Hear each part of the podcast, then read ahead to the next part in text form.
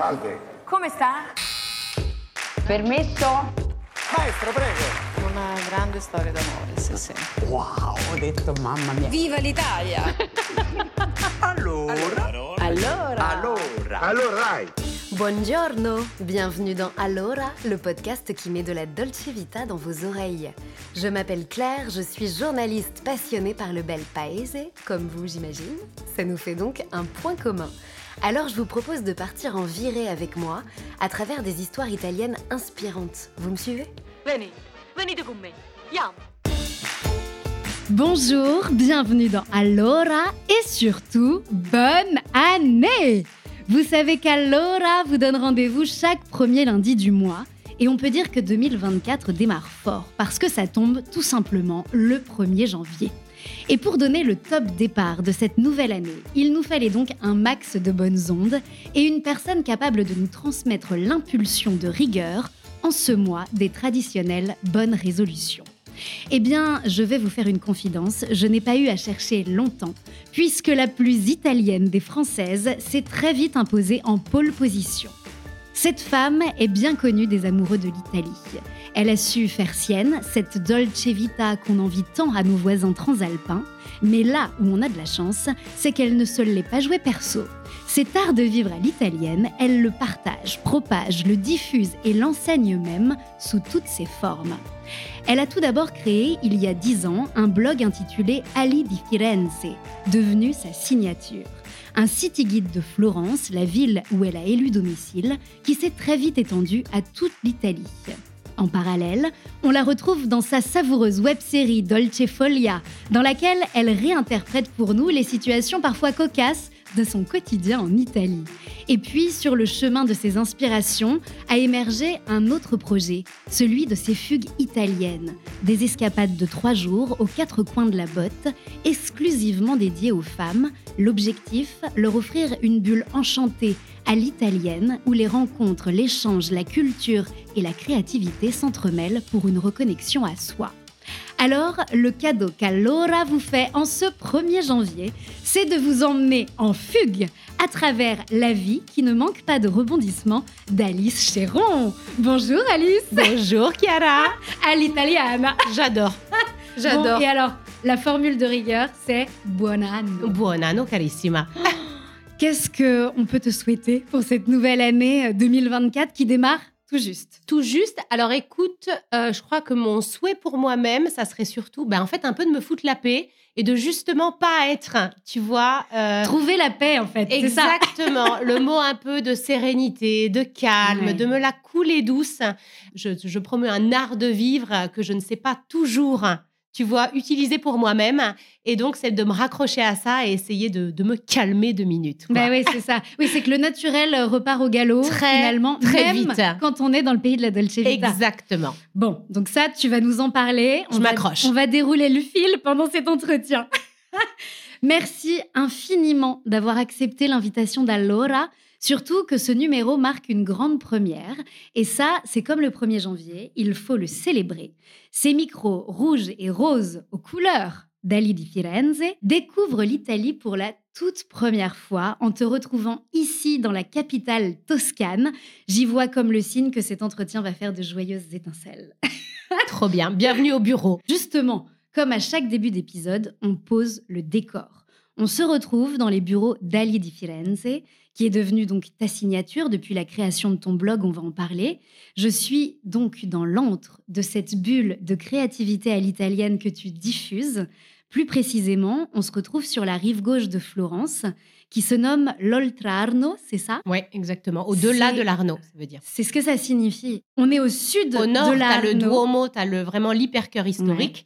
Et sur toute la rive gauche, c'est plutôt la rive de l'artisanat avec Ouais. des quartiers de San Nicolo, San Frediano euh, et Santo Spirito où on est là, au. Avec un rythme qui est un peu plus piano-piano, c'est ce que j'ai cru comprendre ou Ben, pas il est plus piano-piano, juste parce qu'il y a un petit peu moins de touristes aussi ici. Donc, euh, la vie des Florentins continue un peu son cours. Il y a énormément de botteghe, de- d'artisans, Ouais. euh, beaucoup de choses qui ouvrent et qui ferment parce que les Italiens, ils ont jamais peur de tenter le coup, tu vois, quand ils ont envie de se lancer dans un truc. Ouais. Euh, donc, il y a beaucoup de mouvements en permanence, mais il y a quand même des botteghe historiques avec toujours des histoires de transmission hyper belles. Ouais. Où bien souvent tu retrouves euh, le grand-père et le petit-fils qui bossent dans le même euh, dans le même lieu quoi. Et ces gens, tu finis par les connaître parce qu'en fait, ton quotidien, il se passe, euh, il se passe là, en fait. Ouais, complètement. Après, je trouve que Florence, tu vois, ça a une taille qui est intéressante parce qu'on n'est pas dans la dimension du village, on est quand même dans une ville. On est dans une ville où tu peux tout faire à pied, euh, mais en même temps, il y a encore des quartiers que j'ai plaisir à découvrir, Mm. des adresses qui, qui m'appellent et qui sont toutes nouvelles. Donc ici, en même temps, on connaît plein de monde, et en même temps, il y a encore plein de choses qui restent à découvrir. C'est ce qui fait un peu la joie du génial, quotidien. en quoi. Ouais. Et un moteur, euh, Complètement. En plus, quand c'est ton cœur de métier, d'aller Ouais. à, la, à la rencontre des gens et, et d'être en, en permanente découverte. Exactement. Est-ce que tu peux nous décrire cet espace, là où on se retrouve, dans tes bureaux? Comment tu as cherché à l'aménager, ce lieu? Alors, cette histoire de bureau, elle est amusante. Alors déjà, on est dans un jardin privé qui s'appelle le Giardino Corsi, qui est un des premiers jardins à l'anglaise de Florence. Jardin à l'anglaise, c'est une façon d'organiser le jardin qui est moins manucurée que les jardins italiens, qui semble être plus libre, mais qui en même temps, ce sont des jardins qui ont été construits pour une flânerie de l'esprit. Donc, tu as quelque chose qui est lié à euh, donner envie à la rêverie. Tu vois, dans des jardins qui sont construits comme ça. Alors, il y a des habitations, mais il y a aussi d'autres bureaux, dont notre amie Betty Soldi, Oui. qui a une limonaya magnifique. Une Et limonaya, c'est alors une limonaya, c'est l'orangerie en fait. Sauf que là, c'est version citron parce qu'on a envie de faire les choses Limonée. différemment. Exactement. Elle, elle a fait son studio artistique dans cette limonaya, euh, voilà, où elle reçoit ses clients, elle fait des workshops, etc. Et donc nous, on est un peu dans le placard à balai au fond du jardin, mais qui est trop sympa quand Mais même. C'est un très joli un placard très à balai, joli hein. placard Ah à balai. Ce qui est rigolo, c'est que c'est un jardin qui donne sur deux rues, la Via Romana, la Via dei Serali. Mhm. La Via Romana, quand tu rentres dans le jardin, en fait, tu es au niveau. Le jardin est au niveau de la rue. Ouais. Et tu as vu que de notre côté, pour Oui, il fallait monter. monter les petits escaliers. Voilà, Via dei Serali, on a monté 30 marches Ouais, fatales, En quoi. effet. Et, euh, et on donne en face d'un jardin qui est sublime, qui est le Giardino Torrigiani, qui est le plus grand parc privé d'Europe et qui est vraiment une pépite euh, ici euh, à Florence. Et du coup, dans notre petit bureau, on l'a vraiment, enfin moi je l'ai vraiment pensé comme un cocon. J'avais moodboardé à mort pour savoir comment j'avais envie de mettre les choses et tout ça. Donc on a mis au mur les premiers tests de nos papiers marbrés qu'on a fait quand on a ouvert le e-shop. Donc on avait testé plein de marbrés différents avec notre artisan Homero. Mhm. On les a encadrés. Il y a des photos que j'ai fait euh, durant Pitti Uomo avec Alex Dani, qui est un photographe qu'on adore. Il y a une grande affiche de la fugue. Et oui, Voilà. ce film avec Anouk Aimé, Giovanna Ralli et Paul Gers. Voilà. Heureusement que c'est écrit sur l'affiche. Tout à parce fait. que sinon, oui, là, on le, on le Le- lit on le bien, lit, hein, scolairement. très clair. Mais ça rendait très bien, bravo. Et, euh, et voilà, c'est vraiment une, une petite bulle à nous. quoi. Oui, c'est ça. On va le voir dans cet épisode. Les inspirations italiennes, c'est ta matière première. Elles sont au cœur de chacun des projets que tu développes. Mais l'inspiration, ça n'arrive généralement pas en claquant des doigts. Il faut la stimuler. Toi, au sein de cet espace, qu'est-ce qui nourrit tes idées? Est-ce que ce sont des objets, des livres? Est-ce que c'est une connexion Internet? Est-ce que c'est le jardin dont tu nous parlais qui est juste euh, en face de, de ta porte d'entrée? Alors, tu vas rire, mais figure-toi que donc j'ai euh, pendant très longtemps j'ai travaillé à la maison, Ouais. puis j'ai eu la joie d'avoir ce bureau. Il y a Et je- quatre ans, hein, c'est ça? Il y a quatre ans exactement.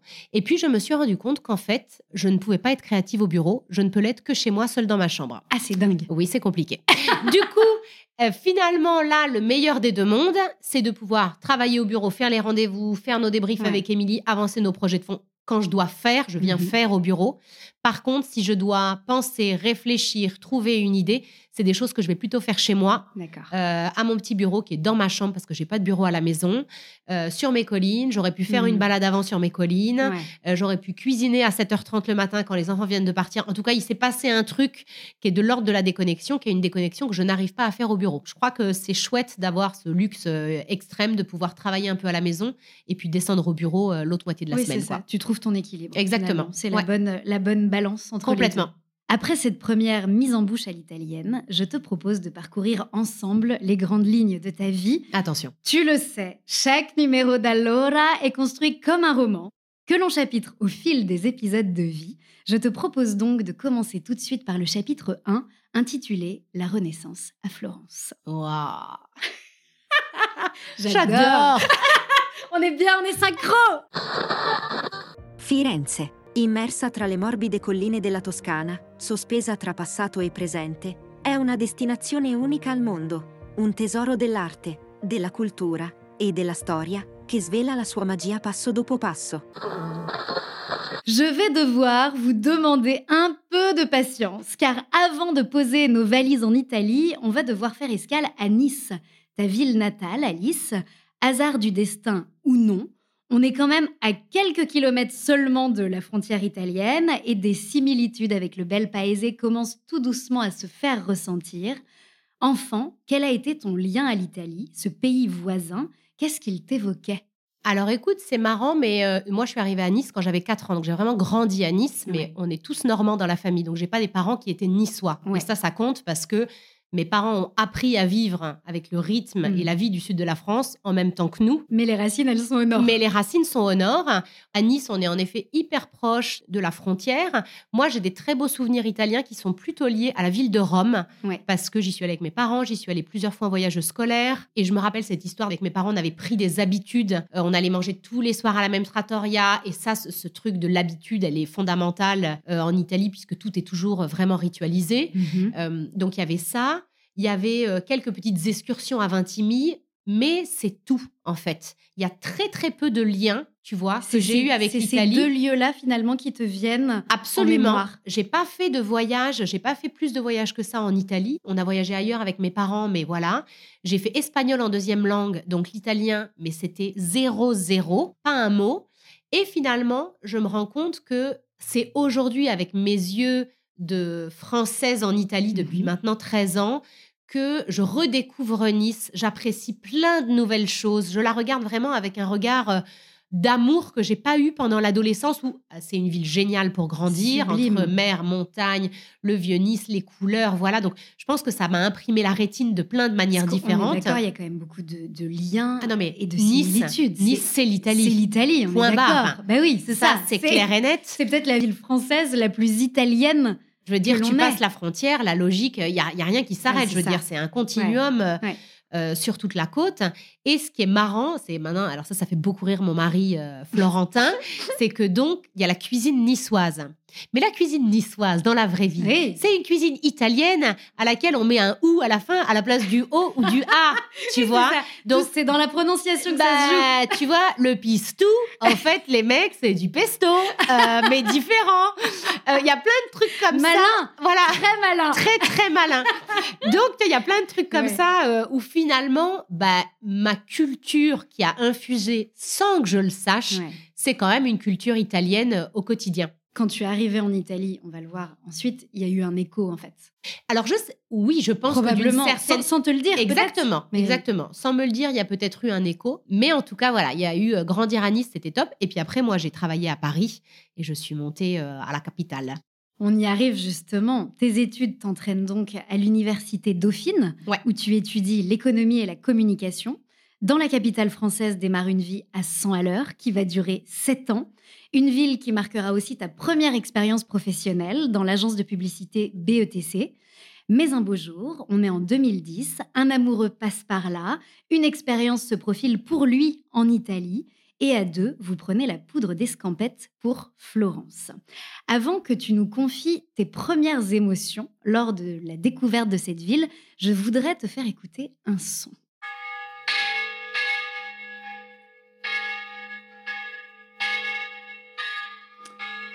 Ce sont les cloches. Oui, madame. Ces cloches-là, ce son-là, c'est ce qui t'a marqué ouais. quand tu es arrivé. Est-ce que tu peux nous décrire ce que tu as ressenti et pourquoi ce son, il est encore aujourd'hui l'un de tes sons préférés euh, à Florence et en Italie peut-être? Alors écoute, moi j'ai un souvenir vraiment très très vif, hein, très très fort de ces premiers instants à Florence. Donc Florence, je n'y avais jamais mis les pieds. Il s'avère donc que ma moitié de l'époque euh, avait eu l'occasion de, venir faire un doctorat ici et que voilà, moi j'avais déjà fait une expérience en Espagne où j'avais tout quitté en Erasmus, j'avais appris la langue, donc j'avais adoré cet apprentissage d'une culture et de la langue. Et donc je m'étais dit, bah, l'Italie en fait génial parce que je redémarre de nouveau à zéro, j'ai tout ça. à apprendre. C'est l'aventure. C'est l'aventure. Et du coup, on avait fait un week-end à Florence, fin février, début mars, qui est toujours une de mes périodes préférées pour visiter la ville parce qu'on est encore dans un froid très vif, le ciel est bleu très fort. Mhm. Euh, la ville est encore très tranquille de ses touristes. Il y a 13 ans, autant te dire qu'on était dans une autre dimension. Quand on se donnait rendez-vous au Duomo, on se voyait au Duomo. On parlait de village. Avant, on était dans ce truc un peu plus village. Ce qui n'est plus vraiment absolument plus le cas malheureusement euh, aujourd'hui. Et du coup, ce premier week-end, c'est vraiment une idée de sensation autour euh, voilà des sons de la ville. Il y avait ces sons de cloches que j'avais trouvé absolument magnifiques, comme si les cloches elles se répondaient d'une église à l'autre, d'une rive à l'autre, et ça m'avait vraiment touchée il y avait euh, en fait le fond sonore italien Hmm. avec les gens qui se parlent dans la rue, avec les gens qui te parlent. Toi, tu marches, on t'appelle euh, parce qu'on le boucher est en train de faire je sais pas quoi. Il y avait un truc comme ça autour des sons.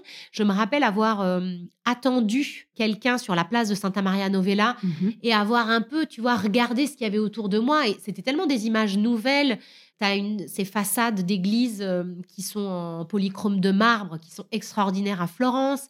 Ce ciel magnifique, ces palazzo qui sont plutôt jaunes avec des volets verts. Ouais. Florence, elle a vraiment une Ces couleurs. Ouais, elle a des couleurs, elle a une identité très forte.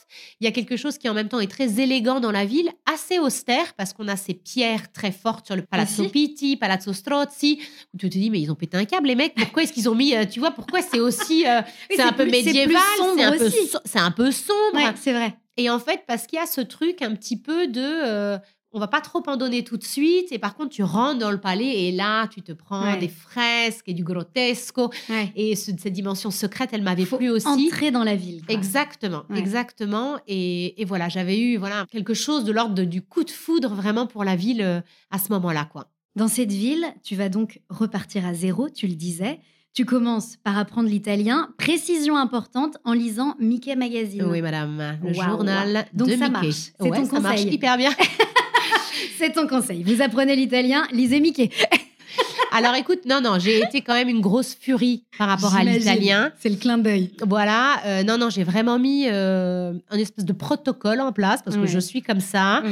Où, bah, en fait, quand je suis arrivée en Italie, j'avais zappé qu'il allait falloir apprendre l'italien pour chercher du boulot. Et du coup, dommage, euh, pendant deux mois, j'ai pris des cours. Euh, j'avais trouvé des Italiens qui voulaient apprendre le français, donc on faisait une demi-heure en italien, une demi-heure en français. discussion. Pour faire des échanges et pour travailler un petit peu le, voilà, le, le parler. J'ai essayé de lire, mais je n'étais pas encore capable de lire des magazines, d'où Mickey Magazine. Bien sûr, on lit de, enfin, des livres Action très simple, sujet, Ouais. verbe, complément. Ouais. De- progressivement, on complexifie. Aujourd'hui, tu ne lis plus que Mickey Alors, Magazine. C'est vrai. À mes enfants, mais c'est tout. c'est tout.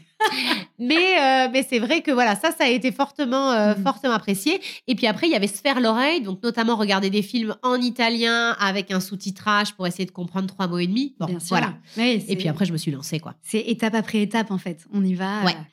Tu trouves également un travail dans un grand groupe web, tu t'ancres dans un nouveau mode de vie à l'italienne, tu fais tout simplement ta place, si bien que lorsque la rupture survient avec l'homme qui t'avait entraîné dans l'aventure du bel paese, tu décides de rester. Et c'est à Florence, ville emblématique de la Renaissance, que tu vas procéder en quelque sorte à ta propre renaissance personnelle. Tu as alors 28 ans environ. Pourquoi fais-tu le choix d'ancrer ta vie dans cette ville, ce pays et en étant entouré des plus grands joyaux artistiques du monde, est-ce qu'on peut dire qu'une magie a opéré? Je crois que la décision de rester, elle est venue du fait que, en fait, euh, bah, quand tu as une séparation auquel évidemment tu t'es pas préparé, tu es arrivé en ayant une idée de ce que va être ta vie, et puis finalement il s'avère que toi tu prends, parce que c'est moi qui ai décidé de prendre un autre chemin, euh, il y a un truc un peu tétanisant de où je vais, qu'est-ce que je fais. Et en fait, d'une certaine manière, j'avais déjà très activement travaillé à ma vie florentine ici, parce que j'y étais depuis au moins bah, depuis deux ans, je pense j'avais donné une énergie Beaucoup au de projet. J'avais changé de travail entre temps parce que j'avais été débauchée par un plus gros groupe. Donc, j'étais en train de me faire là, tu, vois, t'ancrais, ma quoi. place avec mes coudes. Et d'une certaine manière, j'avais besoin de rester dans une idée de cocon Mm. pour me reconstruire et inventer la vie d'après. Et j'ai pris un appartement seul qui a été euh, une année et demie euh, absolument euh, essentiel dans cette idée de renaissance et de reconstruction. J'avais cette espèce de euh, nid posé sur un toit parce que j'étais dans le quartier de Santo Spirito, juste à côté d'ici, euh, Borgo Tegolaio, avec cette propriétaire euh, italienne un peu truculente, ses voisins dans mon petit immeuble qui faisait beaucoup trop de bruit à 6 heures du matin. On tapait, tu vois, je tapais avec le balai là parce que là, La journée démarrait bien. la journée démarrait bien. J'avais ces baies vitrées qui donnaient sur tous les toits Mm. il y avait en même temps, tu sais, ces moments de transition où, alors là, t'es vraiment plus en maîtrise de rien, quoi. C'est vraiment les grosses roues libres. C'est un lâcher prise. C'est un lâcher prise. T'as quand même la trouille en permanence et en même temps, il y a ces espèces de, de petits épisodes de beauté là qui surgissent de partout. C'était des moments qui étaient vraiment précieux. Cette reconstruction dans un lieu tel que Florence, ça, ça porte quand même d'une certaine manière. Est-ce que tu dirais que tu as été frappé par le fameux syndrome de Stendhal? C'est ce qu'on appelle aussi le syndrome de Florence. Est-ce que tu peux nous le décrire et est-ce que toi tu l'as ressenti? Ben, Le syndrome de Stendhal, même si je suis pas sûre de te le décrire parfaitement, c'est cette idée un peu d'être foudroyé par la beauté et par l'amour de ce que tu vois, quoi, et d'en ressentir un sentiment tellement fort que ça passe par le physique presque. Ouais, complètement. Euh, moi, j'ai pas l'impression d'avoir été terrassée. J'ai l'impression d'avoir euh, retrouvé quelque chose en fait en arrivant ici alors que je ne connaissais pas les lieux et euh, de m'être complètement fondue de plus en plus avec, euh, tu vois, ce qui s'y passait. Donc, c'est euh, un amour euh, fort et lent en même temps, Mhm. tu vois, plutôt que quelque chose, euh, voilà, qui m'a mis une grosse claque euh, d'un coup.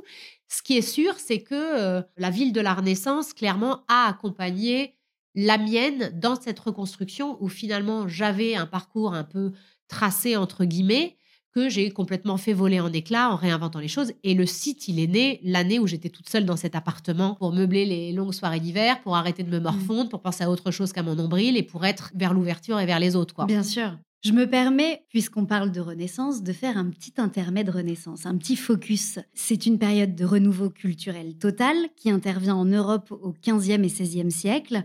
C'est l'émergence d'un courant artistique et d'un mode de pensée qui est touché de plein fouet par la notion de beauté, tout droit venu d'Italie principalement. Et une ville va tirer son épingle du jeu, c'est évidemment Firenze. La ville regorge de chefs-d'œuvre universellement connus comme la Vénus de Botticelli, le David de Michel-Ange ou encore l'Annonciation de Léonard de Vinci, sans oublier ses splendeurs architecturales. Son cœur historique est classé au patrimoine mondial de l'UNESCO. Tu m'as confié, en préparant l'entretien, que ton musée préféré à toi, à Florence, c'est la Chapelle des Princes. Dans cette ville qui regorge de musées d'œuvres, pourquoi ce lieu, il occupe une place à part pour toi? Est-ce que tu peux nous le présenter? Et qu'est-ce qui s'est passé justement avec ce lieu? Est-ce que ça, a un lien, un déclic dans ton histoire et dans ton projet? Alors, je ne sais pas si c'est un déclic, mais c'est vraiment un lieu qui m'a... euh, bah, là, tu vois, le choc de beauté, il est vraiment très fort. En fait, la chapelle des Princes, c'est une euh, chapelle qui est collée à l'église de San Lorenzo. San Lorenzo, c'était vraiment l'église des Médicis, la paroisse des Médicis. Et euh, à un moment que je ne saurais pas te donner parce que je suis nulle avec les dates, Ferdinando I de Medici décide de créer la chapelle des Princes, qui va être en gros le, ben, la pyramide égyptienne version Médicis. Donc, il faut un truc qui soit plus, plus, plus extraordinaire de beauté qui va traverser les siècles, qui ne va pas s'abîmer. Et donc là, idée de génie, c'est là où en fait l'Opificio delle Pietre Dure va être créé, qui est un centre absolument La unique au traduction, monde. c'est l'office de la pierre dure en fait. hein. Voilà. C'est ça. Enfin, euh, Euh, voilà, traduit mot à mot, ça serait Ouais. ça, et qui est en fait un institut spécialisé dans la marqueterie de pierres précieuses et semi-précieuses. Et toute la chapelle des princes va être faite en marqueterie de pierre dure. Et donc, quand tu rentres, tu ne comprends pas ce que tu regardes. Parce que tu te dis, mais est-ce que c'est de la peinture? C'est quoi ces matières? Qu'est-ce qui se passe? Et en fait, c'est vraiment comme de la mosaïque en version pierre dure. Sauf que dans l'art de la mosaïque, tu vois les espaces. ouais. Dans l'art de la pierre dure, il n'y a aucun espace entre les pierres, les couleurs, et donc tu as l'impression que tout est relié par le dessous, et euh, chaque pierre est taillée avec un instrument qui encore aujourd'hui est utilisé, qui est un espèce d'arche avec un arc en métal et avec une matière euh, sableuse, il coupe les petits bouts euh, le plus précis possible. Et donc, ce que tu regardes, c'est donc une marqueterie géantissime, colorée, avec des tombeaux énormes, une hauteur sous plafond. C'est extraordinaire, quoi. Et là, ça te donne le tournis. Ton petit syndrome de Stendhal finalement. Il est peut-être là. Tu l'aurais eu là. Ouais, je l'aurais eu, je l'aurais eu Ouais, plutôt là. C'est dans cet espace-là que derrière, à côté de la sacristie nouvelle, qui a été d'ailleurs faite par Michel-Ange, donc pas moche non plus à les regarder. Oui, non, Hein, j'imagine. voilà. Il y a la chambre secrète de Michelangelo juste en Mais dessous. oui. Voilà. Et cette fameuse chambre secrète, euh, c'est là où on peut retrouver des croquis exceptionnels, c'est ça, euh, dont une esquisse de son célèbre David, des corps, des visages dessinés au fusain sur les murs d'une pièce étroite de 7 mètres carrés, retrouvée en 1975. Ouais, c'est assez C'est fou. ça. En fait, la, la chambre secrète de Michel-Ange, c'est une pièce dans laquelle il s'est enfermé pendant quelques semaines quand les Médicis sont revenus au pouvoir. Enfin, jeu politique où il s'était pas mis dans le bon camp. Mhm. Et moralité, il a dû se planquer quelques semaines avant d'avoir le droit de ressortir et de faire amende. Sauf c'est à que peu près ça. quand tu planques Michel-Ange dans Avec une, boîte de, crayons de couleur. Oui, bon bah voilà, ça fait des dessins sur les murs. Exactement. et donc moi j'ai pu la visiter il y a vraiment il y a assez longtemps avec une restauratrice formidable qui s'appelle Tessa Castellano à Florence où voilà il y a vraiment une trappe qui s'ouvre dans le sol. Tu Waouh. descends des marches tout de suite t'es paf au milieu de vraiment tous les dans dessins. un endroit secret, une chambre secrète. Complètement. C'est- pas un hasard. ouais, Exactement. Et là, apparemment, ils sont en train de créer un système pour pouvoir l'ouvrir au public. Ce travail de la pierre, cette fascination que tu as développée avec la sculpture, qu'est-ce qu'elle dit de toi? Tu as une expression souvent, tu dis interroger la matière. Ouais. Est-ce que euh, est-ce que c'est une approche, une philosophie de vie à travers la sculpture? Alors c'est marrant que tu dises ça parce que vraiment, euh, début décembre avec Émilie, on est en train de travailler euh, sur nos fugues de l'année prochaine.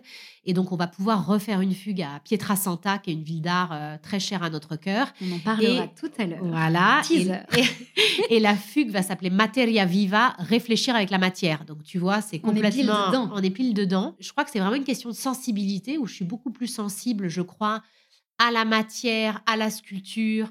Il y a vraiment des lieux en Italie qui, pour moi, sont connectés à la matière et qui ont vraiment compté. Mhm. Euh, à Florence, donc tu as le musée du Bargello qui est vraiment dédié à la sculpture avec des sculptures de Donatello qui sont magnifiques et l'édifice en lui-même, sa cour intérieure, l'escalier, enfin c'est vraiment un En édifice. te rejoignant, je suis passée devant et je me suis dit quel est ce lieu? Ça a l'air incroyable. C'est Ouais. fou. Bon. Voilà, donc ça c'est vraiment euh, c'est vraiment magnifique. Ouais. À Florence, évidemment, les gens vont souvent voir le David de Michel-Ange à l'Accademia qui est extraordinaire, mais dans le musée, il y a aussi euh, une série de sculptures qui s'appelle Les prisonniers de Mhm. Michel-Ange, qui sont très touchants parce qu'en fait, Michel-Ange a laissé, comme si les sculptures étaient en train d'émerger de la pierre, mais il a laissé le bloc autour comme si la statue existait déjà Hmm. et qui taillait autour juste pour faire sortir ce qui existe déjà. Et ça, c'est, je trouve que même, ça donne une, un sentiment de liberté qui est hyper fort parce que tu as l'impression qu'ils vont, qu'ils vont péter le caillou et Ouais, c'est s'extraire. ouais, c'est tu ça, vois sortir. Tu vas les voir prendre vie devant toi, en fait. C'est Exactement. ça l'idée. C'est vrai que la sculpture, euh, c'est un art qui me touche. Euh, c'est aussi quelque chose qu'on retrouve beaucoup à Florence. Donc, je crois que, voilà, avec la Loggia dei Lanzi à Florence, qu'on voit la nuit, qui est un musée à ciel ouvert, on a euh, un artiste qu'on adore qui s'appelle Duccio Maria Gambi, qui, lui, travaille le béton. Donc, c'est encore une autre forme, mais qui fait des choses Plus extraordinaires contemporaine. Très contemporaine en design, mais qui est florentin, qui s'appuie euh, vraiment sur la ville et sur ses règles Mhm. euh, pour développer son art. Voilà, je crois que c'est quelque chose en fait que naturellement on a voulu promouvoir, que ça soit sur le site, que ce soit dans les fugues, parce que comme tous les projets qui sortent du bureau Alidi Firenze, ça part d'un amour, ça part de quelque chose qui nous a touchés. Bien sûr. Le sculpteur italien Alberto Giacometti, dont l'œuvre emblématique est le célèbre Homme qui marche, dit du travail de la pierre La grande aventure, c'est de voir surgir quelque chose d'inconnu, chaque jour dans le même visage. C'est plus grand que tous les voyages autour du monde. En préparant l'entretien, je me suis dit que finalement, c'était peut-être aussi le symbole bah, de la fugue qu'on va évoquer euh, ensuite, mais Ouais. euh, il y a un appel au voyage aussi, finalement. euh, Complètement. Il y a un appel à l'écoute. la, à la surprise. Euh, il y a un appel, euh, je crois, au travail parce que, euh, enfin voilà, tous les artistes mettent énormément d'eux-mêmes, se trompent, recommencent. Et cette espèce de beauté qui jaillit à un moment, moi, ça me touche beaucoup. Et c'est vrai que bien souvent, j'adore les artistes qui se laissent aussi guider par la matière, où il y a cette espèce de lâcher prise totale. Parce que, euh, voilà, les petites erreurs, euh, ce qu'ils vont apprendre sur le chemin, ils démarrent par quelque chose, ils vont finir ailleurs. Et ça, même chez les céramistes, par Ouais. exemple, tu peux le, Ouais. tu peux le voir. Oui, bien sûr. L'imagination va être sans limite et au cœur de cette période de renaissance. D'abord imaginer, puis ensuite expérimenter, innover, créer. Tiens donc, c'est exactement le processus que tu vas appliquer en t'essayant à de nombreuses formes d'expression qui ont toutes pour point commun la diffusion de l'italienne joie de vivre, comme tu la nommes. C'est le chapitre 2 de cet épisode. La felicità, sì, la felicità. A proposito di felicità, cercatela tutti i giorni, continuamente. En 2013, trois ans après ton arrivée à Florence, en pleine rupture, tu le disais, tu vas reprendre les rênes de ta vie grâce à la création. Alors que tu es encore toi-même en pleine découverte et exploration de la culture italienne, tu lances en parallèle de ton métier un city guide sur Florence à destination des Français sous la forme d'un blog. c'est la naissance d'Ali di Firenze. Déjà, comment cette idée, elle t'est apparue? Qu'est-ce qui l'a stimulée? Alors, je crois que j'y pensais depuis très longtemps parce que en- quand je suis arrivée à Florence, période 2010, c'était quand même la grosse émergence des blogs. Il y avait Ouais. des blogs mode, Garance Dorée, machin. Enfin, c'était assez Que fort. tu suivais toi-même que je suivais exactement. Et du coup, je- voilà, il y avait eu quelque chose qui s'était planté euh, à ce moment-là. Et puis je crois qu'il y a eu euh, un appel à faire autre chose, à m'essayer à autre chose et à apprendre en fait, parce que je crois que bah, cette mécanique de l'apprentissage, en fait, elle m'a jamais quittée depuis, puisqu'on ne fait que des choses nouvelles, que des choses dans lesquelles on n'est pas à l'aise et il va falloir, euh, voilà, euh, se débrouiller, trouver la manière de, quoi. Donc, du coup, euh, monter un site, ah bah finalement, il faut bien mettre du contenu, ah bah donc il faut écrire, ah bah il faut faire des photos, ah bah, et voilà, bon bah on y va, quoi, tu vois. Et donc ça, c'était beaucoup de petites joies à l'époque qui m'ont vachement nourri. Puis surtout, j'ai rencontré plein de, plein de gens, quoi. Tu parles beaucoup de moments italiens en fait, Ouais. parce que Ali di Firenze, c'est pas le copier-coller du guide du routard ou Non. dans un autre genre du Lonely Planet. Toi, tu pars à la rencontre des habitants de Florence au début, puis des Italiens en règle générale ensuite, et tu recommandes des moments italiens, des expériences de vie traditionnelles. C'est ça qui compte pour toi avant tout en fait. Ben, en fait, c'est ça que j'ai eu envie de partager la minute 1 sur le site. J'avais envie qu'à chaque fois que je propose un moment, il puisse être le petit moment où tu sais, tu- tu vis un moment de grâce en Mm. vacances ou dans un Mm. week-end parce qu'à un moment, tu as discuté avec quelqu'un et tu t'es connecté. Tu as bu un verre sur cette terrasse et tu jamais vu un coucher de soleil aussi beau. Tu as visité ce petit musée confidentiel et en fait, c'était tellement parfait pour compléter les offices que tu avais évidemment fait avant il y avait ce truc en fait de dire bah c'est pas l'idée de faire un week-end entier en dehors des sentiers battus. Moi, j'adore faire les trucs touristiques, j'adore les faire les, faire grands classiques. Évidemment qu'il faut les faire, Mais en parallèle, mais en parallèle, ajouter la kika, comme on dit, Mm. le petit truc un peu Ouais. frizzante à côté, Ouais. c'est ça qui va faire la magie du séjour. Et c'est arrivé un peu plus tard euh, dans le, dans le site, mais j'avais fait ces petits Italian moments qui étaient vraiment la petite balade dans le jardin de Boboli, le petit café pris là, la porte ouverte chez l'artisan. Et pour moi, c'est ça qui fait vraiment le, le- le sel du quotidien Mm. ici. Avec ce blog, tu nous le disais il y a quelques secondes, tu t'essayes donc à un exercice qui requiert de multiples savoir-faire qui te sont alors parfaitement inconnus, comme interviewer, écrire, photographier ou filmer. Ce qui m'intéresse, c'est que tu confies que tu as pris conscience de tes talents en t'y confrontant. Sans ça, tu ne les aurais peut-être pas découverts. On peut dire que ce blog, cette création, c'est ce qui t'a donné l'élan, l'impulsion finalement de toutes les idées, de tous les projets qui vont suivre. C'est presque ta philosophie de vie en fait. Bah oui, je crois qu'il y a eu vraiment quelque chose assez magique dans le fait de m'essayer à plein de choses. Et, c'est vrai que tu as raison, maintenant, j'ai toujours, ça fait dix ans que je surfe là-dessus, en permanence, d'essayer, de m'inspirer. Il y a des choses qui me plaisent, je me dis, oh, on pourrait faire ça, et puis hop. Et c'est vrai qu'il y a eu quelque chose de très réconfortant et en même temps qui m'a énormément nourri. bah, d'apprendre sur soi quand on a 30 ans, qu'on pense qu'on est déjà installé dans quelque chose. Et en fait, là, j'ai rajouté plein de choses, plein, Plein de cordes à ton arc, plein de cordes à mon arc. euh, mais que tu ne soupçonnais pas. que je ne soupçonnais pas. C'est ça qui est génial. Et je crois que j'avais pas peur. J'ai jamais eu peur. Quand on doit se confronter à des, à des savoir-faire pour lesquels on ne s'est pas formé, Ouais. il peut y avoir ce doute, cette peur et cette question de est-ce que je vais être à la hauteur? Parce qu'il y a des gens qui peuvent le faire mieux Ouais, que moi. bien sûr. Qu'est-ce qui, toi, t'aide à te dire, bah, en fait, j'y vais? Alors moi, je n'ai qu'une seule valeur cardinale, hein, c'est le travail. Voilà, c'est clair. C'est le travail qui m'a permis de mettre un pied devant l'autre et d'arriver à chaque fois à mes objectifs. J'aurais été tétanisée par chaque projet en lui-même si je l'avais regardé comme ça, Ouais. sans me dire, bah non, en fait, euh, A, on fait ça, B, on fait ça, C, on fait ça. Si à C, on sait toujours pas faire, on va redéfinir le truc. Mais il y a vraiment cette chose du travail et de la régularité avec laquelle j'ai fait les choses. Ça, je le dis presque, je crois, dans tous les podcasts, tu vois, où j'ai été interrogée. Parce que pour moi, la régularité, moi, j'ai jamais eu de succès fulgurant. Alors, il y a des choses qui ont marché plus visiblement, comme par exemple les fugues, mais c'est des choses qui sont vraiment venues au fur et à mesure parce que j'ai construit, construit, construit, construit. Je me suis pas laissée abattre. Il y a eu beaucoup de petites victoires qui, euh, tu t'es pris 10 portes. Heureusement qu'on t'a tendu la main sur un demi-truc parce que c'est ça qui te permet d'avancer.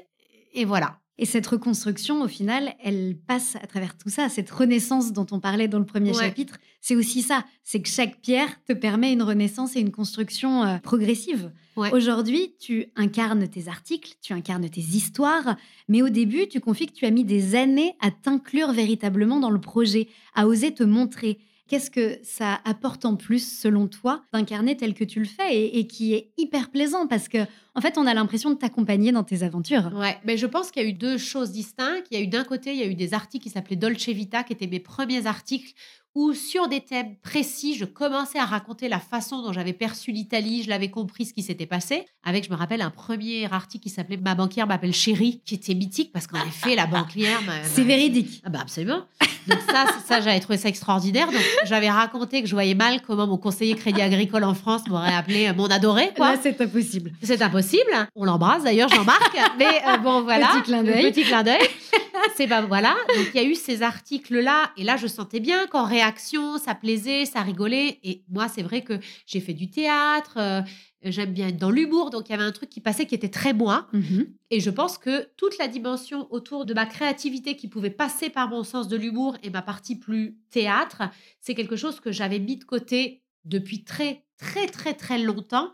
Et il y a eu un espèce de truc où, en effet, dans cette dimension de renaissance, de connaissance de soi, De créativité. d'exploration et de créativité, le côté humoristique et théâtral euh, est ressorti, Est ressorti. puissance euh, 15 Ouais, 000. c'est ça. Ouais. Le projet qui illustre parfaitement tout ce que tu es en train de nous raconter, c'est le nouveau défi que tu vas te fixer en 2018.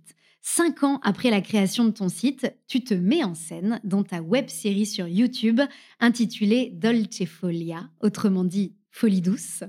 Dans ton salon, devant ta webcam, tu partages avec beaucoup de peps et d'humour ton quotidien en Italie.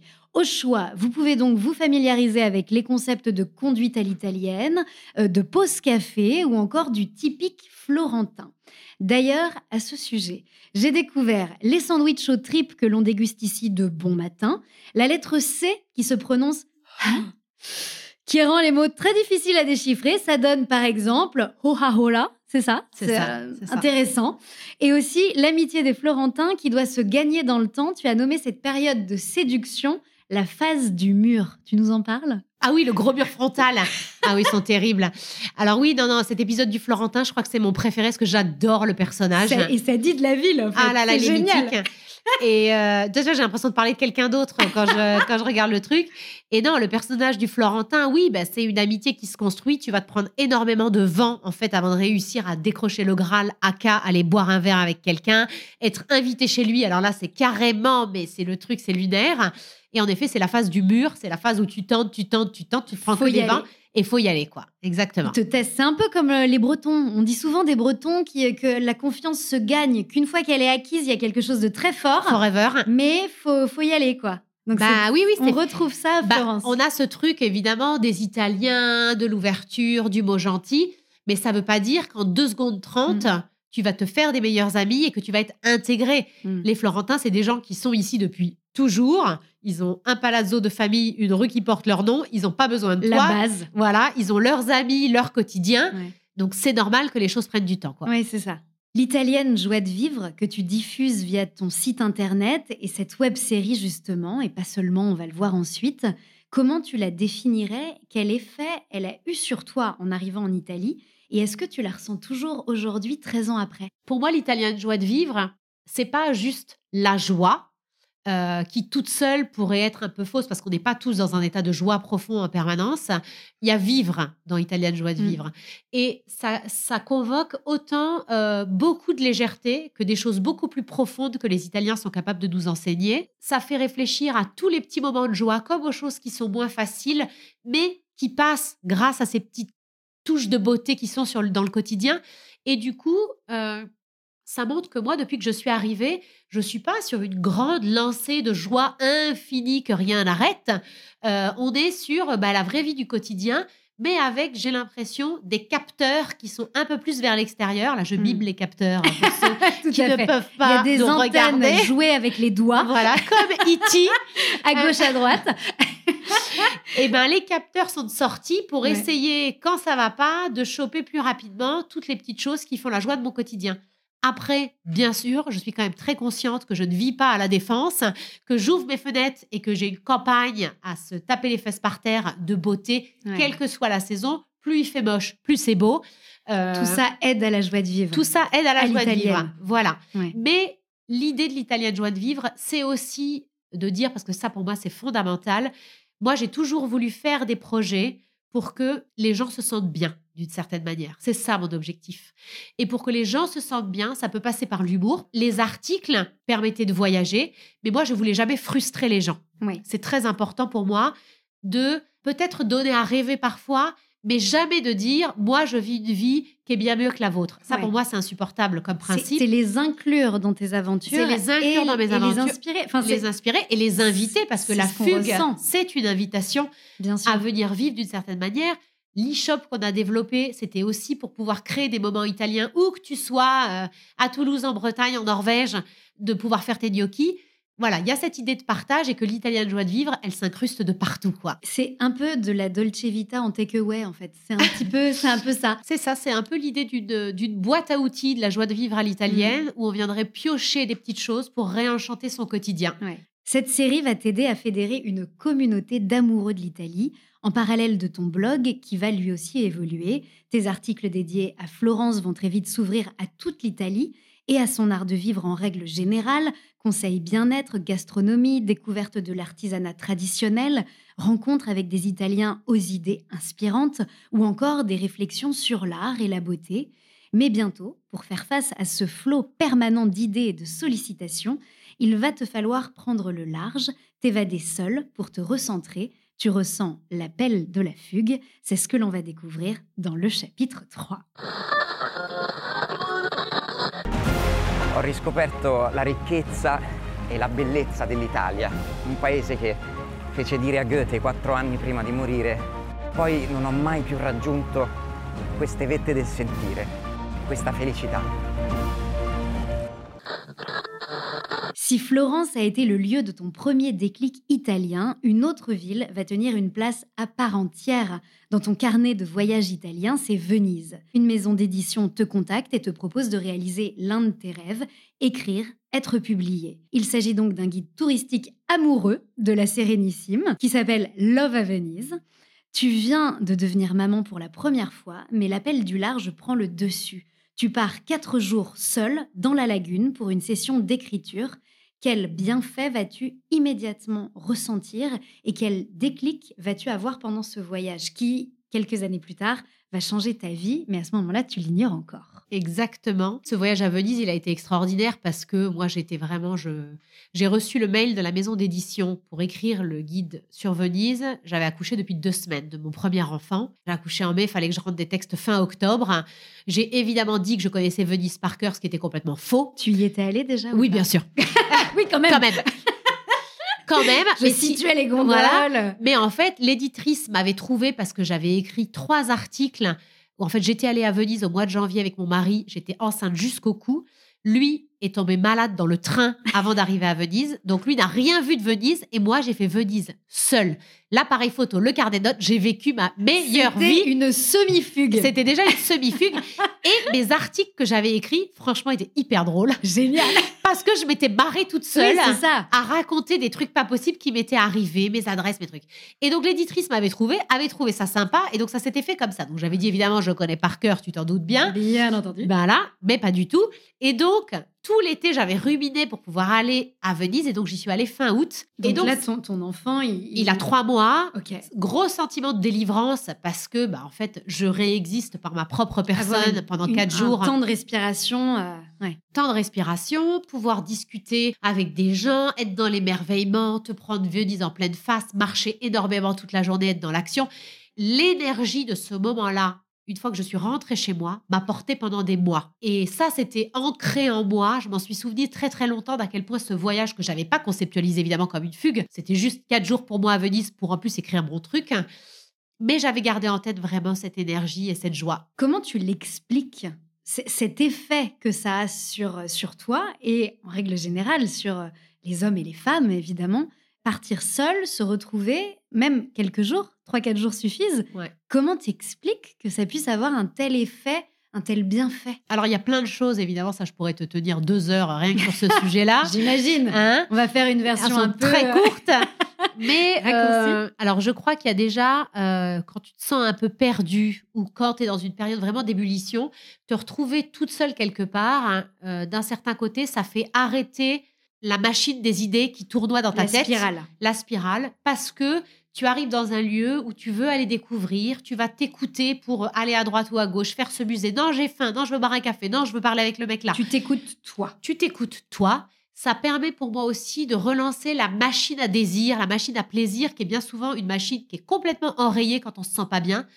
T'as envie de quoi? J'ai envie de rien. Tu veux faire quoi? Je sais pas. On est bien souvent comme ça quand ça va pas. Et là, d'un coup, tu as une impulsion parce que on t'a relancé quelque part, quoi. Bien souvent, quand tu pars en, fugue, que ça soit une fugue, tu l'appelles comme tu veux, tu pars en te disant que tu vas avoir ce sujet-là en tête, mais bien souvent, c'est un autre sujet qui apparaît, qui est le mmh. vrai sujet de fond.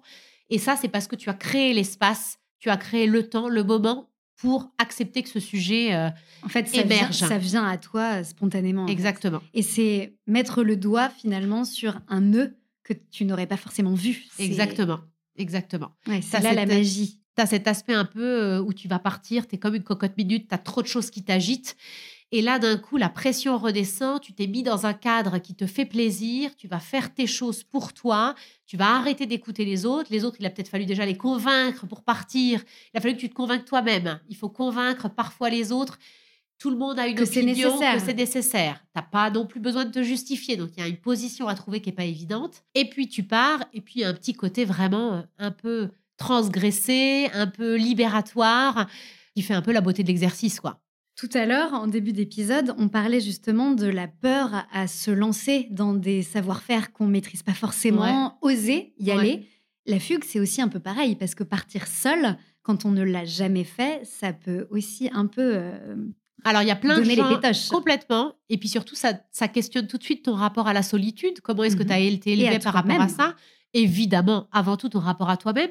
Mais il y a ce petit truc où, voilà, il y a des femmes, euh, puisque nous, on travaille essentiellement avec des femmes, qui euh, prennent la décision de partir en 2 secondes 30 et d'autres pour qui il faut 4 ans. Mm. Parce qu'on a tout un timing très personnel qui renvoie à notre histoire, notre lien avec nous-mêmes sur le comment du pourquoi, je m'autorise, j'ai envie, je m'écoute, oui, non, jusqu'au moment où tu te lances. quoi. Tu le disais, tu rentres chez toi de cette expérience à Venise d'écriture remplie d'une énergie nouvelle, positive, ce séjour t'a non seulement permis d'écrire ton premier livre et a agi comme un booster dans ta vie, mais tu vas devoir attendre trois ans avant de reprendre la route en solo. Tu as donné naissance à un deuxième enfant, une maison est en construction, tu nous en parlais, ton havre de paix. Tu as quitté ton emploi pour lancer ta propre société. Bref, un trop-plein se fait sentir. L'appel de Venise retentit à nouveau, mais cette fois-ci, une idée va germer grâce à un mot, le titre de l'un de tes articles, ce mot, c'est la fugue. Dans cette publication, tu expliques en toute transparence ce que tu ressens lors de ces escapades en solo, quelles vont être les réactions des femmes qui te suivent sur ton site et sur les réseaux sociaux. En fait, c'est ça la grande différence entre la première et la deuxième fugue, c'est que la première fois que je fugue, déjà, j'en parle pas. Et puis ma communauté, elle est encore euh, petite et naissante. Quand j'en parle quelques années plus tard en repartant à Venise, j'ai déjà eu la web série, donc j'ai une communauté qui a vraiment grandi, j'ai beaucoup plus de femmes qui me suivent. Et donc, quand je publie cet article, je vais être vraiment recouverte de messages, que ça soit de mails très très longs de femmes qui m'expliquent comment elles aussi elles ont besoin de prendre du temps pour elles. Qui se racontent. Voilà, qui se livrent, qui se racontent. Pareil en message privé sur Instagram, en commentaire c'est vraiment le grand déroulé, tu le déballage d'émotions, euh, mais joliment. Hein, joliment, exactement. C'est vraiment le déroulé des histoires personnelles qui me remercient de prendre la parole sur ce sujet qu'elles n'osent pas forcément affronter. Le regard des autres est quelque chose qui arrive tout de suite. La peur de partir, pas savoir comment faire, voilà. Donc là, il se, il se joue quelque chose où ben moi, je suis très touchée parce que, à part Dolce Folia, qui avait eu un vrai effet, sur notamment le fait de faire grandir une communauté. Là, il y a vraiment quelque chose où, euh, bah, en publicité, on appelle ça un insight.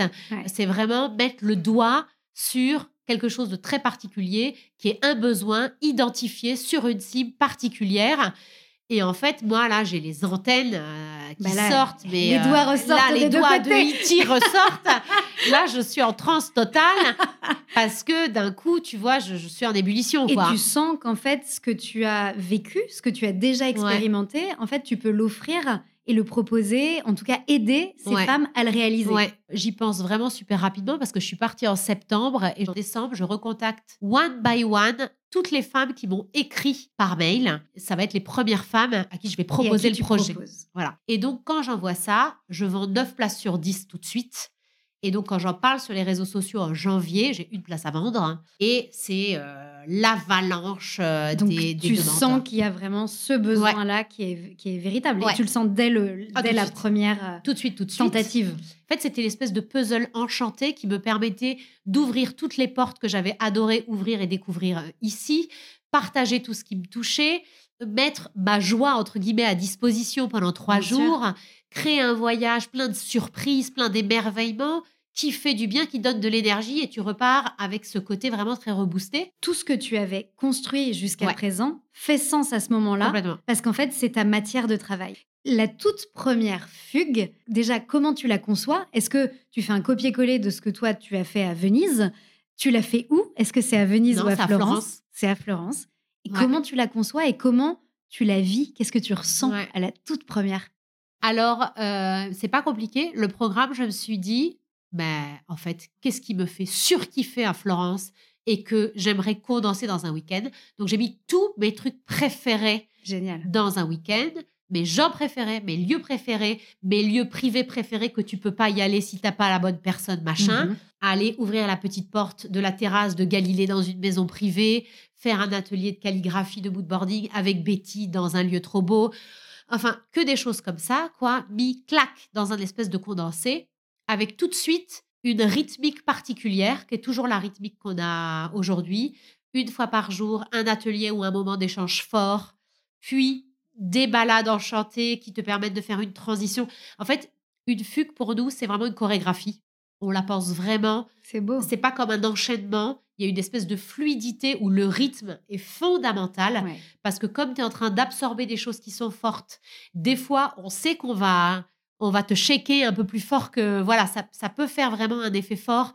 Et ben, il faut que derrière, il y ait beaucoup de douceur, qu'on te change complètement les idées. Oh, allons voir cette galerie enchantée. Pour et, et- laisser émerger Voilà. euh, et infuser Exactement. ce qui Il y en a d'autres hein, qui vont être beaucoup plus touchés par le petit artisan que par l'atelier du matin. Voilà.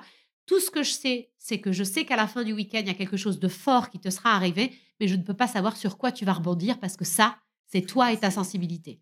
Mais le format de la première fugue, c'est exactement le format que je fais aujourd'hui. Ce qui est sûr, c'est que donc la première fois, donc à 14h, je me retrouve sur la terrasse du Palazzo Guadagni, ça piapiate, ça piapiate, ça discute, et puis d'un coup, le silence se fait. Les Là. dix d'yeux se braquent sur moi Tu entres en scène. et j'entre en scène, en fait, exactement. Et donc là, il faut dire un truc intelligent. Donc ça, c'est peut-être la partie où j'ai vachement amélioré de fugue en, En même fugue. temps, tu parlais avec tes tripes et, Voilà. c'était déjà tellement en toi que. Et en même temps, je pense que j'avais tellement touché au cœur de quelque chose. Elles avaient tellement bien compris ce que je voulais partager que la discussion, elle a tout de suite pris un tour euh, très drôle et très sérieux. C'est-à-dire Mm. que là, de nouveau, l'italien de joie de vivre, la légèreté, la profondeur, on était en plein dedans. On parlait de choses extrêmement graves, puisqu'évidemment, accueillir plus de 250 femmes, euh, tu vois, en 5 ans, c'est accueillir des histoires de vie Bien sûr. magnifiques et en même temps très difficiles. Et donc, euh, bah, c'était parti, quoi. Voilà, c'était lancé. Ce qui est fou, c'est qu'à travers tout ce qu'on disait, tout ce que tu développes à travers ces fugues, toi, tu es quand même dans le rôle euh, de l'accompagnatrice. Il y a aussi quelque chose qui est de l'ordre de la psychologie quand même, où il faut sentir émotionnellement les femmes, euh, les écouter, tout en sachant garder aussi ta place. Euh, comment ça, tu le travailles? Comment tu l'as abordé au fil de ces années? Et comment aujourd'hui tu vis avec? Parce Ouais. que tu te les prends aussi, toutes ces Ouais, histoires. ça, c'est vraiment une question fil rouge auquel je continue à réfléchir année après année. En fait, j'ai toujours eu une position qui était très claire parce que je le dis à chaque première conversation, que moi, et maintenant moi Émilie, ben, on n'est pas psy, on n'est pas coach, on n'est pas là, on dit toujours, on n'est pas là pour tirer les verres du nez dans le sens qu'on n'a aucune obligation à parler. Alors nous, on ne sélectionne pas les femmes, Mhm. puisque c'est par ordre d'arrivée, mais il y a quand même une espèce de sélection naturelle qui se fait par le tunnel de vente qu'on a créé Bien sûr. où il n'y a pas de programme disponible sur le site. Tu es obligé de m'envoyer un mail, tu es obligé de m'avoir au téléphone.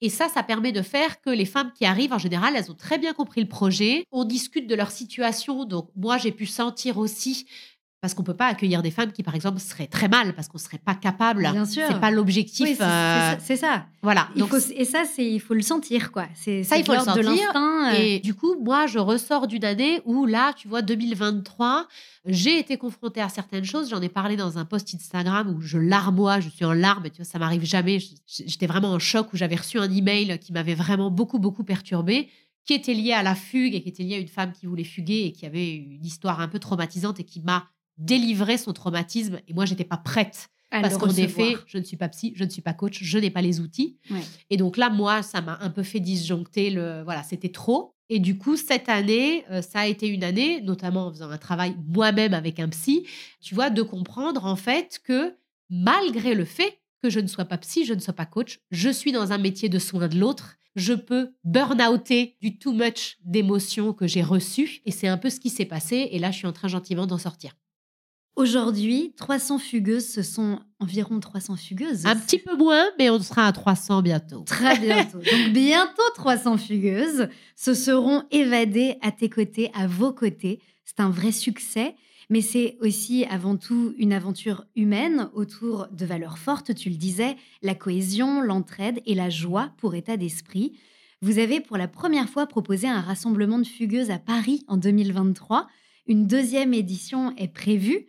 Quand tu t'es retrouvée entourée de ces centaines de femmes que tu as accompagnées, qu'est-ce que tu as ressenti? Qu'est-ce que ça représente? C'est arrivé un peu comme ça, cette envie de rassembler, parce que je crois qu'on on avait passé le, le chiffre, euh, tu vois, peut-être des 200. Donc d'un coup, on s'est dit, oh là là, ça en fait en fait euh, des femmes et des histoires. Et donc, on a envoyé cette invitation en se disant, bah, on va tenter le coup. Et sur les donc 200 fugueuses qu'on a invitées, il y en a 112 qui ont répondu positivement. Donc, c'était énorme. Et c'était merveilleux parce qu'il y avait toutes les fugues qui étaient représentées. Chaque fugue depuis le départ, il y avait au moins une fugueuse par fugue. Donc, il y avait comme ça un truc de d'entrelacement de femmes, de rire, de joie, de Hmm. spritz partout. C'était, euh, enfin voilà, tu vois. Évidemment, Voilà. évidemment. Ouais. Dans le rassemblement, il y avait cette idée de cohésion extraordinaire. euh, voilà, moi j'avais l'impression d'être chef d'une armée, quoi. Ouais, c'est dingue. Tu vois, de, de- vraiment, c'était magique. Et d'une sacrée armée de nanas Ah ouais, qui en valent la peine. Carrément.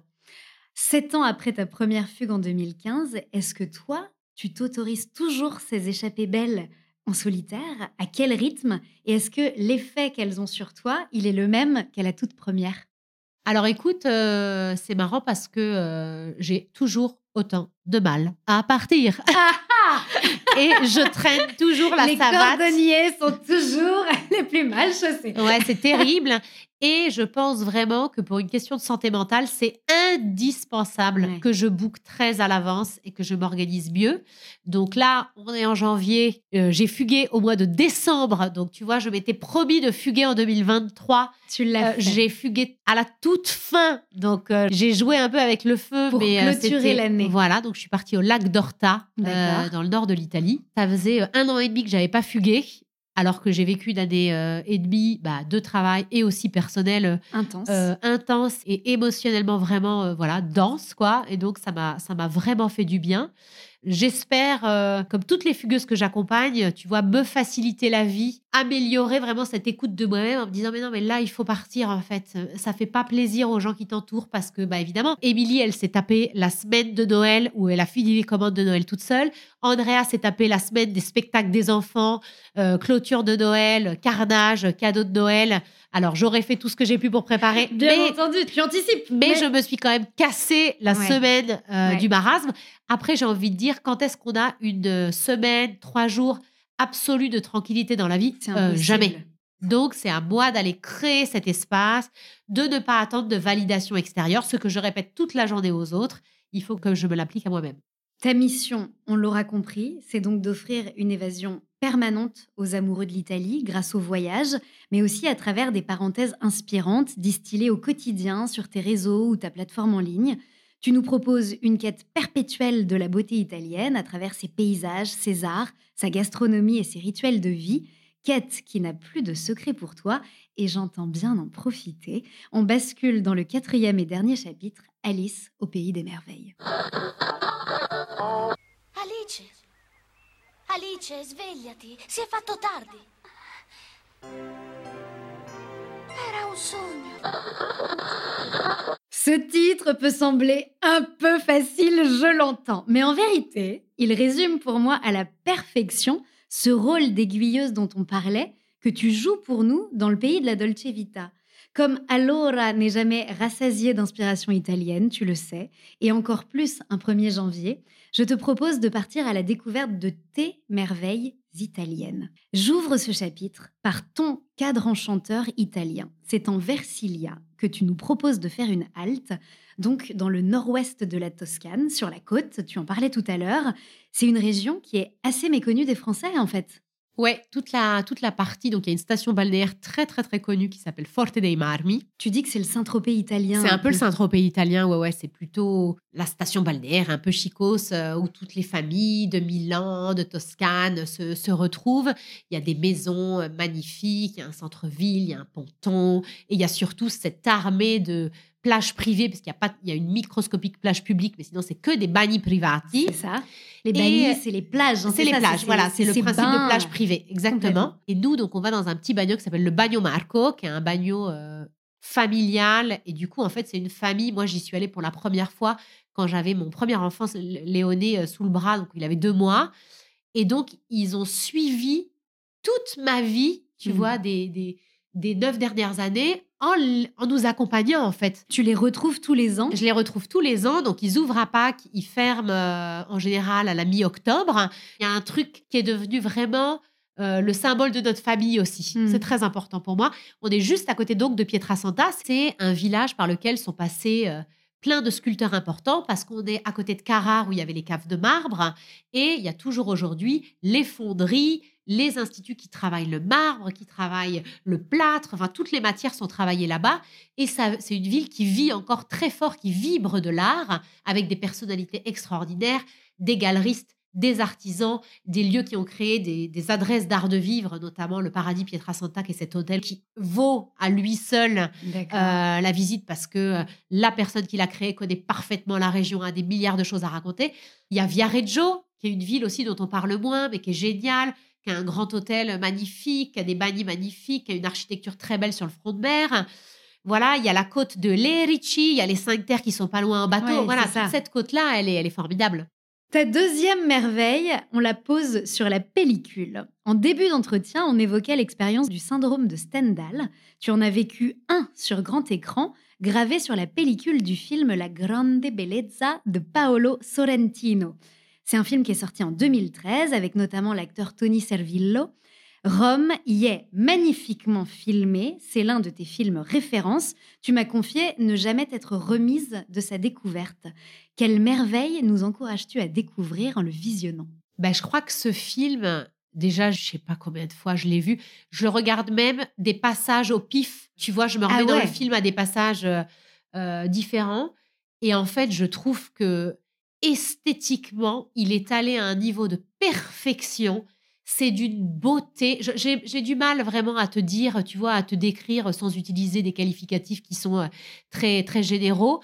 En fait, je pense que ce qui me touche, et c'est ce qu'on fait dans les fugues, donc je fais un parallèle, c'est que le film, il est construit comme des tableaux. C'est des tableaux successifs où chaque profondeur de champ dans le tableau est étudiée euh, vraiment euh, avec une précision infime. Les scènes de fête au début, les Ils scènes sur la terrasse, les scènes de balade au bord du Tibre au petit matin, ces costumes, les statues. Je trouve que c'est une, c'est vraiment un, c'est vraiment une merveille et ça dit quelque chose d'italien euh, sur l'esthétisme italien, sur l'esthétisme qui passe par Ça tous les champs de la fait, vie. Ça sur interroge le rapport beaucoup. à la beauté. Est-ce qu'elle a un impact euh, stimulant sur nous ou au contraire, est-ce que c'est paralysant? Parce qu'il y a ce, ce fameux personnage de Jep Gambardella, qui est donc joué par Tony Servillo. Et en fait, cet homme, il a écrit un roman qui a marqué toute sa carrière, qui s'appelle L'appareil humain. Et en fait, il va évoluer dans cette ville, se laisser happer par toutes ces fêtes, Ouais. mais il n'arrive pas à réécrire quelque chose. Et en fait, la question que ça pose, c'est est-ce que dans cette ville avec une beauté aveuglante, est-ce que ça nous stimule ou est-ce que parfois ça nous paralyse parce qu'on se sent tout petit en Ouais. fait? Ouais, puis il dit un truc à un moment, il dit non volevo essere un mondano, volevo essere il re dei mondani. Ma io non volevo essere semplicemente un mondano.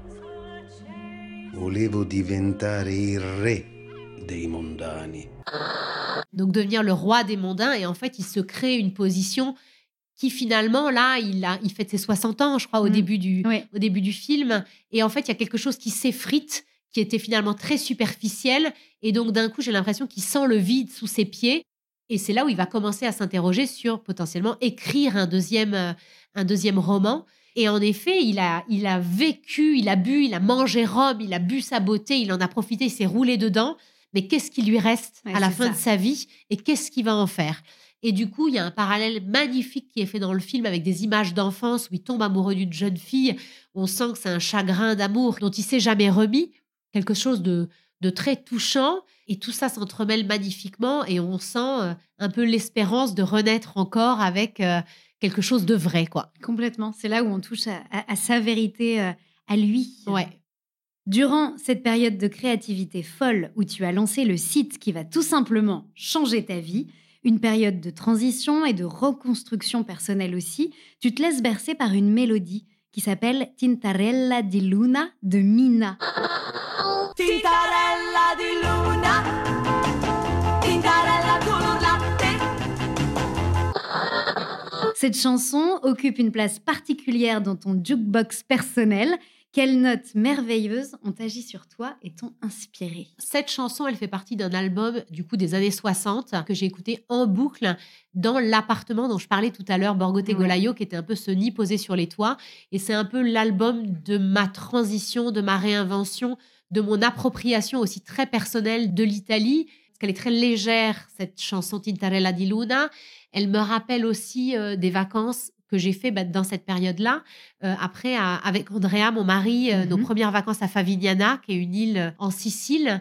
Et du coup, c'est un peu un kaléidoscope, tu vois, de cette période qui en même temps était un amour naissant, euh, un changement de situation, quelque chose comme ça de, de très bouillonnant, où je ne savais pas ce qu'il allait se passer derrière, mais il, voilà, il fallait faire confiance et c'était un peu mon fil rouge italien, quoi. Et ces notes-là, elles impulsaient ça aussi finalement. Complètement, Ce complètement. qui est fou, c'est que Mina, qui est donc euh, l'une des, des chanteuses italiennes euh, de référence, elle a aussi fait un petit clin d'œil à la France parce qu'en fait, elle a enregistré une version française de cette Ah, je savais chanson pas. Qui s'appelle Un petit clair de lune. Oh, c'est et mignon. qu'on peut retrouver. Ah, Donc, génial. Comme quoi, tu vois, la boucle est bouclée. Tu nous confiais tout à l'heure la singularité de ton rapport à la pierre. Eh bien, il y a un sculpteur toscan que tu sollicites régulièrement lorsque tu as besoin d'un élan artistique. C'est Marino Marini, l'un des artistes phares du Novecento italien. Tu me corriges si je dis une bêtise. C'est un mouvement artistique italien des années 20, 1920, qui prône le retour aux valeurs traditionnelles. Un musée lui est dédié dans ta ville, à Florence, dans une église désacralisée, l'église de San Pancrazio. On parlait d'élan tout à l'heure, et bien le thème central de son œuvre, fougueuse, est le cheval et le cavalier. Quelle merveille agissent sur toi face à ces œuvres et dans ce lieu. Alors, j'adore Marino Marini, mais je ne savais pas qu'il c'était un sculpteur toscan. Il est né à Pistoia, euh, en effet, au début du XXe siècle. Moi, je, je l'ai connu, en fait, au musée Guggenheim à Venise, parce qu'il a une euh, sculpture euh, de son cheval, qui est vraiment une figure qui représente très souvent avec un homme très, très viril comme ça. Et en fait, elle est sur le parvis qui donne sur le Grand Canal. Et moi, j'ai connu Marino Marini là-bas. Et c'est vrai que, alors le cheval en plus, c'est l'animal qui me fait le plus peur au monde, mais qui en statue est une des choses qui me fascine le plus. Et donc j'avais adoré ce cheval. Il allait pas tout tendu là, il est tout particulier, mais il était détonnant. euh, Ouais. Voilà, c'était c'était Il vraiment. t'avait marqué. Il m'avait vraiment marqué. Et c'est plus tard que je me suis rendu compte qu'il y avait un musée dédié à Florence, comme tu le dis très justement, dans une église désacralisée. Et du coup, en fait, le lieu est génial. Alors déjà, il est beaucoup moins fréquenté que d'autres adresses Plus artistiques. méconnues. Voilà, plus méconnu. Tu me l'as fait découvrir. Je connaissais ni même l'artiste et le lieu. aussi. Voilà, et le musée est quand même assez grand, donc il y a de l'espace pour pouvoir mettre ses plus grandes statues. Il a été aussi peintre, donc il a Mm. fait des, des peintures, des dessins qui sont magnifiques, qui sont très colorés, il a fait des portraits. Et je trouve que voilà, la balade dans cet espace-là, quand on cherche le silence, quand il fait très chaud à Florence aussi l'été et Ouais, qu'on cherche vrai. de la fraîcheur, c'est toujours un musée que je recommande parce que voilà, tu te balades, tu peux monter là-haut au premier étage et là, il y a une espèce de, de minute enchantée de silence qui, est, euh, qui est merveilleuse. C'est un musée qu'on a fait pas mal de fois aussi avec les fugueuses le dimanche matin euh, parce que c'était une chouette façon de, de conclure le, Le voyage. Ouais, le voyage. Avec cet élan-là, Ouais, justement. quoi. complètement. On sort la, la cavalerie, quoi. Allez Parmi les mots qui ont trouvé une résonance en toi, il y a ceux de Marlena de Blasi, une chef de cuisine américaine devenue romancière le temps d'une trilogie qui illustre un changement de vie à l'italienne. Il y a d'abord Mille jours à Venise, Mille jours en Toscane, et le dernier de cette trilogie, c'est un palais à Orvieto. Pourquoi ces mots font-ils des merveilles, selon toi? Alors moi, j'avais adoré cette euh, trilogie parce que déjà, c'était écrit d'une manière qui m'avait touchée, avec de l'humour, avec tout ce que le décalage culturel peut produire entre elle, américaine, avec ses réflexes d'américaine, son mari vénitien, complètement à la ramasse sur plein de trucs. J'avais adoré ces choses-là. Euh, le fait qu'elle ait euh, en fait utilisé la nourriture comme fil rouge pour s'intégrer au paysage. Moi, j'ai finalement fait la même chose avec la créativité. Elle, ça s'était fait via la nourriture. Donc, j'avais adoré comment les livres étaient cadencés. Et puis, c'était euh, l'idée d'une nouvelle vie. Elle a plus de 40 ans quand tout ça va arriver. Elle a déjà des enfants qui sont grands. Il y a eu des manches prix M et des films comme ça qui racontaient des grandes transformations. Là, il y a quelque chose aussi de plus concret dans le côté, euh, bah, en fait, c'est pas très fun tous les jours de vivre à Venise. Euh, s'installer en Toscane, c'est très compliqué. Et du coup, je trouvais qu'il y avait une justesse dans les personnages secondaires, les gens qu'elle a rencontrés. Il y a plus de vérité et d'authenticité d'une certaine façon. Ouais, c'était vraiment, j'avais trouvé ça très authentique et j'avais adoré. Adoré vraiment ces livres. Et il semble y avoir beaucoup de points communs entre vous finalement. Il y a l'arrivée en Italie en suivant un homme, un équilibre à trouver entre une double culture, une vie à construire en Italie et l'écriture. Ça fait partie de tes envies. Est-ce que c'est l'une des résolutions que l'on peut te souhaiter pour cette nouvelle année, de renouer avec cet art? En tout cas dans les projets que j'ai envie de lancer, alors si c'est pas cette année, en tout cas c'est dans les années qui viennent, je pense que j'ai accumulé une quantité d'anecdotes d'histoire italienne, de personnages, d'une loufoquerie pas possible. Et ça, je sais que c'est une matière. Euh, T'as une base de données là. J'ai une base de données à me faire exploser le cerveau. En fait, je crois que bien souvent, je pars de moi parce que c'est le plus facile, de mon histoire. Mais moi, ce qui me plaît, c'est de faire résonner mmh. les histoires des autres, que ça parle aux gens qui vont lire. Et donc, euh, je crois que ça s'orientera sur ces personnages-là. Et, je pense qu'au final, peut-être qu'une forme plus autour du roman, mais je suis en même temps extrêmement humble devant, euh, tu vois, devant l'exercice. Donc, j'ai plein de matières et on va voir. Il y a des graines qui ont été posées, qui ont été semées. Maintenant, euh, il faut que ça pousse. Exactement. En même temps, comme on sait que tous les challenges, tu les réussis, tu y vas, tu On s'accroche. Moi, je dis que 2024 sent très bon. On approche de la fin de cet entretien. Je demande toujours aux invités d'Allora la personnalité italienne qu'il verrait bien derrière ce micro dans un prochain épisode. Est-ce que tu as des idées à nous soumettre? Ouais, j'ai évidemment des idées. Alors, avant l'enregistrement, on parlait de Laura Zavan, que j'aime beaucoup, qui est chef, qui est italienne à Paris et qui est formidable. Et j'avais pensé aussi à Patrizio Micelli, mhm. qui est italien absolument et qui, euh, lui, il est plutôt de Rome d'ailleurs, et qui a une agence de pub qui s'appelle Aldente, mhm. qui a toujours une marque de sauce tomate, Aldente la salsa, qui fait aussi des pâtes. Patrizio, il a beaucoup d'anecdotes, il a une vie à 100 à l'heure, et lui aussi à insuffler de l'italianité dans tout ce qu'il fait en étant à Paris. C'est ça que je trouve intéressant. C'est ça qui est génial. Donc une histoire italienne qui vaut le détour. Exactement. L'une des dernières questions, c'est le rapport à la Dolce Vita. Quel serait ton secret pour insuffler un peu de Dolce Vita dans notre quotidien depuis la France? Ton ultime conseil dolce farniente ben, Je crois que ça serait plutôt bah, autour de la cuisine en fait. Parce que en Italie en fait tout se signe autour d'une table les plus beaux contrats les décisions de mariage euh, les choses difficiles les choses où il faut s'expliquer. Il y a un rapport au, à la, table. voilà tu vas vraiment à la table où bah, en fait ça veut dire s'asseoir ça veut dire prendre le temps. Et cette histoire de prendre le temps je crois que c'est ce que j'ai appris et que je continue à essayer vraiment de, tu vois, de, de, de m'imposer euh, à moi-même. Et ça me fait digresser, mais parce que je trouve que c'est vraiment une anecdote qui dit beaucoup euh, de la façon de vivre des Italiens. Un jour, Émilie, elle est rentrée au bureau et dans la rue, elle avait croisé Raffaella qui travaille juste à côté dans un truc trop sympa. Et Raffaella lui avait proposé d'aller prendre un café. Et Émilie, parce qu'elle avait rendez-vous avec moi, elle a dit non.